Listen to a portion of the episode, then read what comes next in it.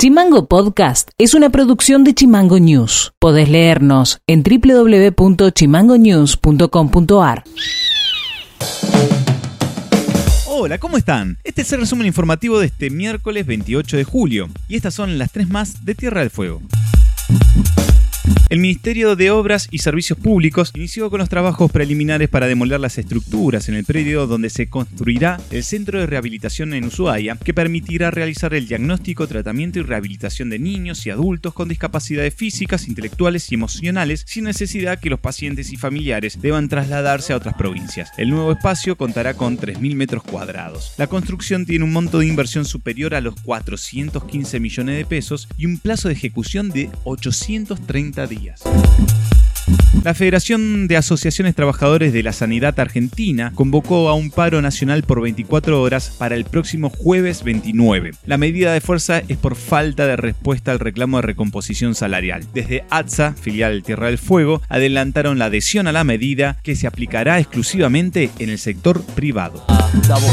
Hoy 28 de julio se celebra el Día Mundial contra la Hepatitis con el objetivo de concientizar sobre la hepatitis vírica que inflaman el hígado y provocan diversas enfermedades graves. El lema de este año es La hepatitis no puede esperar. El 50% de las personas con hepatitis crónica desconocen su diagnóstico y también diagnosticarlas a tiempo salva vidas. Los virus de la hepatitis A y E se transmiten por agua contaminada, mala higiene de alimentos y la falta de saneamiento. La hepatitis B, C y D se transmite a través de la sangre, el semen y otros líquidos corporales. La única forma de detectar las hepatitis virales es mediante análisis de sangre específicos y solo se necesita una simple extracción de sangre. Noti Audio. El legislador Federico Vilota aseguró que la conformación de la lista de precandidatos del Frente para la Victoria es una demostración que la conducción del PJ Fueguino no tiene ningún proyecto político para Tierra del Fuego y lo tildó como un aporte más a la confusión general.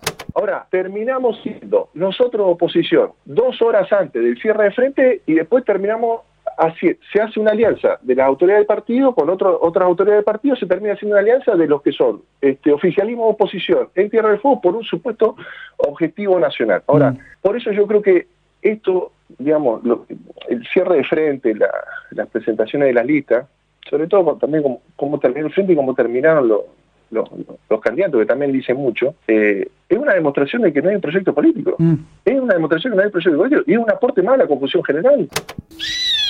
La editorial de Chimango. Latente, siempre, el posibilismo como política, el desorden como forma. Alguien se va a hacer cargo, hay que hacerlo como de, sin mirar mucho el cómo. Personas a las que les pintaron la tierra prometida se dieron contra la pared al enterarse que al principio pagaban un canon sobre algo que no tenían mensurado y sin la posibilidad de acceder a un crédito. La ilusión de miles de personas anotadas en la Secretaría de Hábitat y Ordenamiento Territorial Municipal ha sido atendida desde el primer día de la gestión de voto en el 2015, cuando junto a Teresa Fernández, la primera secretaria de la cartera, anunció en el Polideportivo, vecinos convocados para la ocasión, la entrega en dos etapas de mil lotes para la demanda general en el sector de la nueva urbanización San Martín. Primero fueron 500 los beneficiados y beneficiadas y luego se esperaba una segunda etapa de 500 más. El sorteo de noviembre del 2016 en el Ester Fadul, el intendente dijo, en 8 años se entregaron 480 lotes a organizaciones amigas. Hoy solo entregamos 500 a ustedes, nuestros vecinos, la gente. Actualmente basta ver la entrega a sindicatos de varias extensiones de tierras fiscales, camioneros, judiciales, USUDGRA, como para revisar ese discurso. Ya todo se va a acomodar, diría esta nueva clase política. Atrás de eso hay personas que siguen teniendo un cacho de tierra con la imposibilidad de ser habitada. Tras esta falencia, ante los dilatados tiempos, vecinos y vecinas organizadas lograron que el municipio se ponga a trabajar sobre las promesas emanadas hace más de 5 años, pero con otra falencia más otro tema que se arreglará por el destino, la falta de servicios.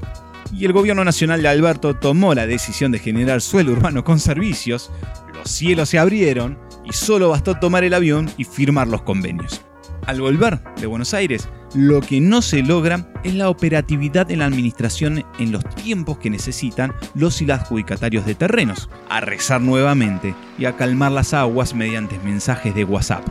En marzo de este año se firmó un convenio entre el municipio y el banco hipotecario para la cogestión de la asignación mediante puntaje y cumplimientos de requisitos sociales y crediticios ante el banco hipotecario para el programa Procrear 2. El 25 de junio, el municipio de Ushuaia adhirió al sistema de adjudicación Procrear 2 cogestión local en su línea construcción de lotes asignados por el municipio, por el cual se facilitaría el acceso a créditos hipotecarios para la adjudicación y o construcción de viviendas en aquellos lotes generados por el Programa Nacional de Producción de Suelo dentro del territorio del municipio. El intendente Woto anticipó que estos créditos son para las 600 familias de la urbanización San Martín, SIC, para que puedan construir su casa y techo propio que puedan cumplir sus sueños. Los vecinos que se han anotado bajo este sistema y han sido adjudicados luego del sorteo recibieron el mail del banco hipotecario que debían acercarse con un turno para firmar y así obtener el primer desembolso del 40% del total del crédito.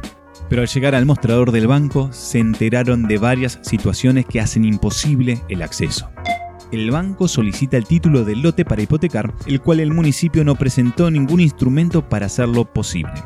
Tampoco los adjudicatarios y adjudicatarias tienen el título en mano por más que hayan cancelado la totalidad de sus terrenos.